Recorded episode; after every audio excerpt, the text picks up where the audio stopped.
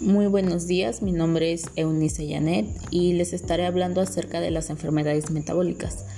Para iniciar, estas son un grupo numeroso de enfermedades hereditarias, cada una producida por el bloqueo de alguna vía metabólica en el organismo. Hoy solo estaremos hablando acerca de dos de ellas, que es la diabetes e hipertensión.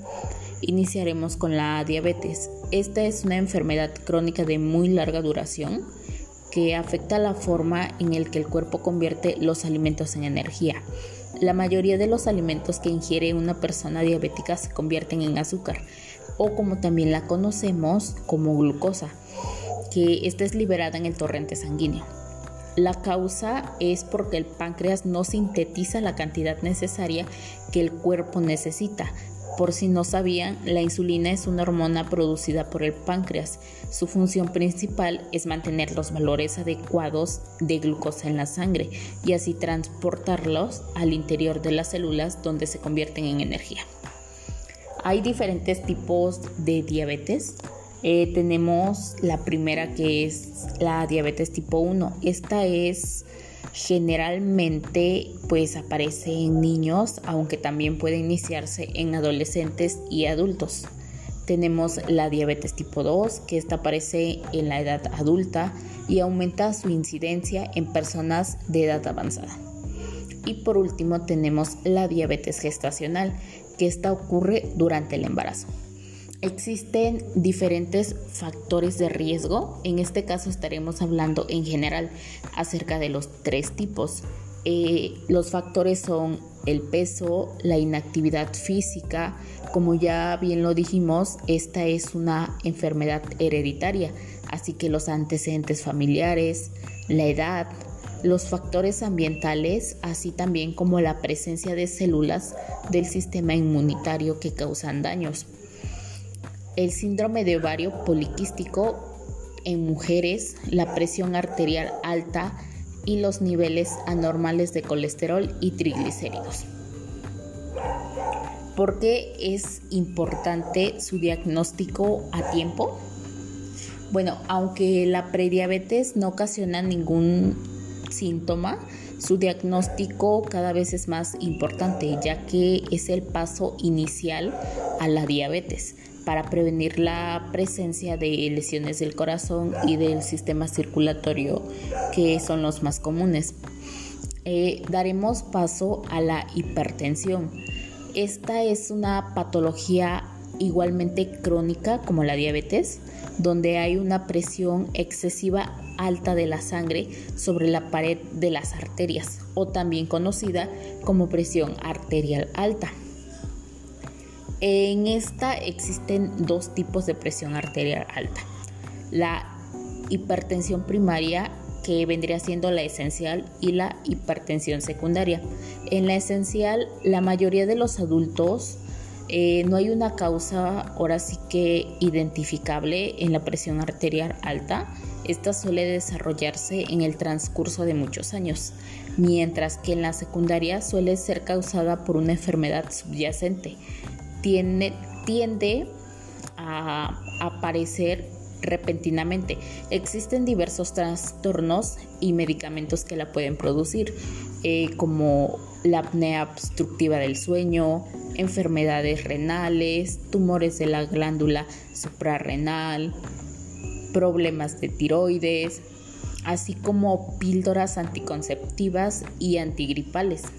La cocaína y las anfetaminas también es este es un tipo que la puede ocasionar. Existen factores de riesgo de la hipertensión. En este caso, los factores de riesgo vendría siendo la edad, la raza. Esto es más frecuente en personas de ascendencia africana antecedentes familiares, porque puede ser hereditaria, el sobrepeso u obesidad. Cuanto más pesa, más sangre necesitas para suministrar el oxígeno. La falta de actividad física. Las personas que no están físicamente activas tienden a tener mayor frecuencia cardíaca. el consumo del tabaco, el exceso de sal en los alimentos también es un factor. El no ingerir la cantidad suficiente de potasio también afecta. El consumo excesivo del alcohol, estrés, los niveles altos de estrés pueden provocar un aumento temporal de la presión arterial. Por eso es importante saber controlarse. Eh, la importancia de su diagnóstico a tiempo de la hipertensión es pues que un diagnóstico temprano posibilita el establecimiento de un tratamiento oportuno, lo cual contribuirá a prevenir las complicaciones cardiovasculares y cerebrovasculares que se asocian a esta. ¿Cómo podemos prevenir estas enfermedades? Ya estaríamos hablando en general acerca de las dos. Eh, para empezar, manteniendo una alimentación saludable, realizar actividad física con frecuencia, perder peso y mantenerlo, no fumar, controlar el estrés y aprender a manejarlo. ¿Cuál es la importancia del ejercicio físico ante estas patologías? El realizar una actividad física tiene muchos beneficios, como bien sabemos, pues no solo te ayuda a perder peso, eh, sino que ayuda a bajar los niveles de azúcar en la sangre, disminuye el riesgo de presentar diabetes tipo 2, así como disminuye la presión arterial alta y el, y el riesgo de presentar este, otros problemas de salud. Porque es importante la alimentación ante, pues, ante estas enfermedades? Eh, esta es una pregunta muy importante.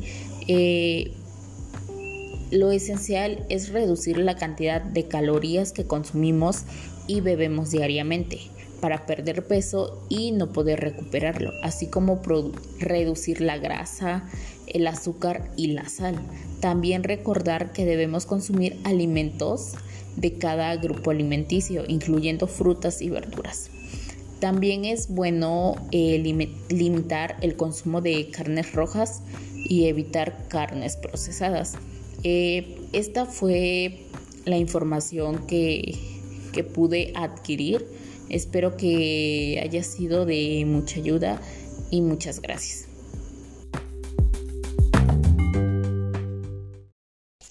La evaluación antropométrica es el conjunto de medidas primarias que refiere al peso, altura, pliegues cutáneos y la circunferencia. Estas medidas sirven como un método de investigación del estado nutricional. Empezaremos con la circunferencia en brazo relajado. Para ello, esto se mide a nivel de la línea media acromial radial. La cinta se debe colocar perpendicular al eje longitudinal del húmero. Para la circunferencia del brazo contraído, esta es la circunferencia máxima en la parte superior del brazo. Este tiene que ser elevado a una posición horizontal y hacia el costado, con una flexión de aproximadamente 45 grados. Para la circunferencia de cintura, el paciente debe de estar relajado, erguido, de perfil, los brazos descansados sobre los muslos, el abdomen descubierto y esto a nivel de la última costilla y la cresta ilíaca para la circunferencia de cadera. Los pies del paciente deben estar juntos y no debe contraer los glúteos. El antropometrista, o sea, nosotros, tiene que estar a un costado, es tomado al nivel máximo del relieve de los glúteos. Para la circunferencia de la pantorrilla, este es de espaldas al evaluador en una posición elevada, eh, ya sea que se coloque sobre un banquito, una tabla, algo en lo que se encuentre elevado. La medición se realiza en la cara lateral de la pierna. La medida que conocemos como media brazada, en esta se extiende el brazo del individuo y se procede a medir desde el esternón hasta la punta del dedo medio y el resultado se debe multiplicar por 2. Para la altura de rodilla talón, la pierna debe estar flexionada a 90 grados sobre el muslo. Una parte se coloca debajo del talón y la otra sobre la parte superior del muslo, por encima de los cóndilos del fémur.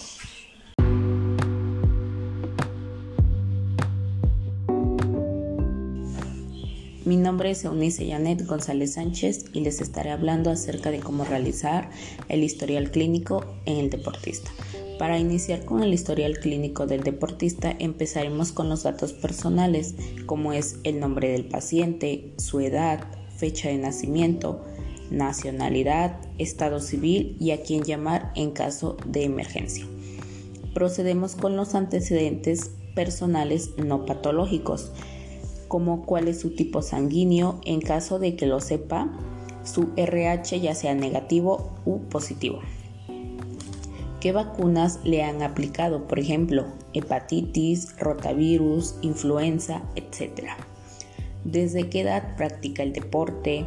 Su deporte actual, los deportes practicados anteriormente, si es sedentario, sí o no. ¿Cómo es su entrenamiento? cada cuánto lo practica, una o dos veces por semana, de tres a cinco veces o toda la semana. ¿Cuántas horas al día es que lo practica? Es importante saber la posición del juego que practica el paciente.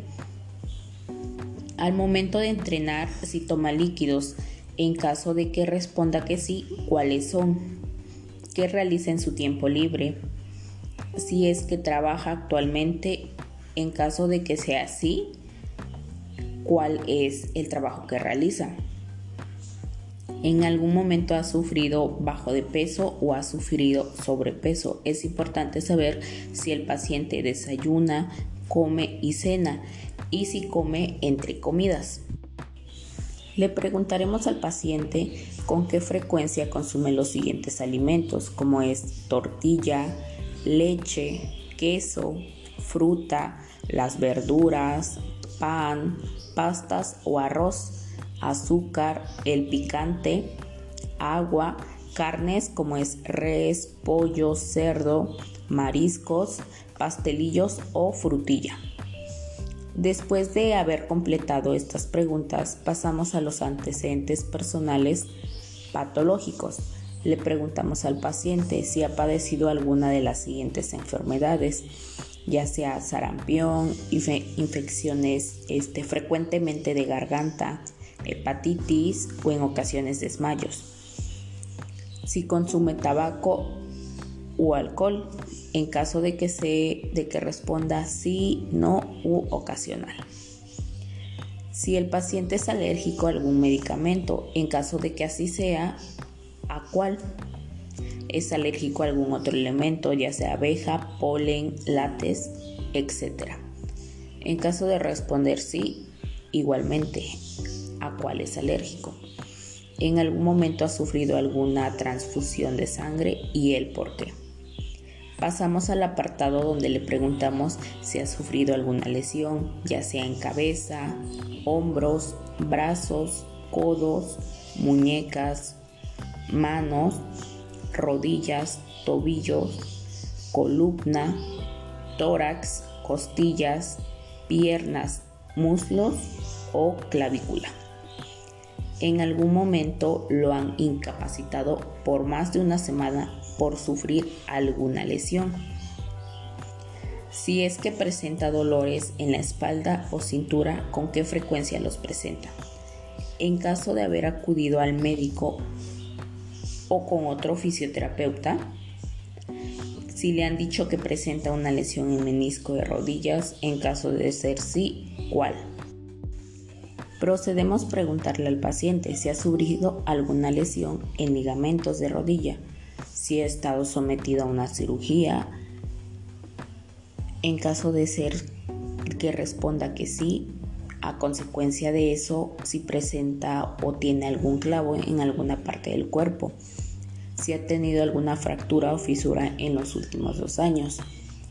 Procedemos a pasar a, la revisión de aparatos en sistemas, como es alteraciones de la vista, si presenta visión borrosa, dificultad para ver de cerca o dificultad para ver de lejos.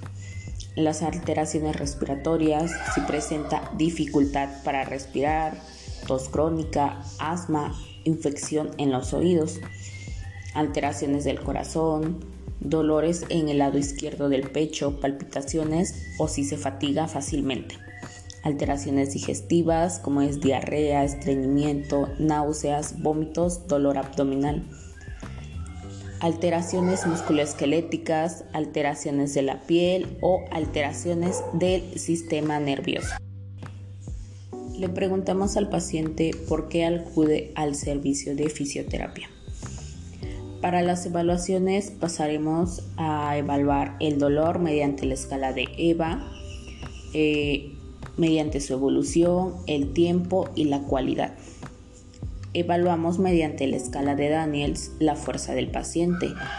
También evaluación postural, evaluación goniométrica realizaremos así como la evaluación de la marcha. Aplicaremos el test de evaluación funcional. Estos se usan ampliamente para evaluar la recuperación de la función articular, cual haya sido en el caso durante la rehabilitación o como una herramienta de detección de impedimentos durante la evaluación. Estas pruebas pueden revelar indirectamente las deficiencias de la fuerza muscular, el equilibrio, la resistencia y la potencia, así como también realizaremos pruebas de esfuerzo.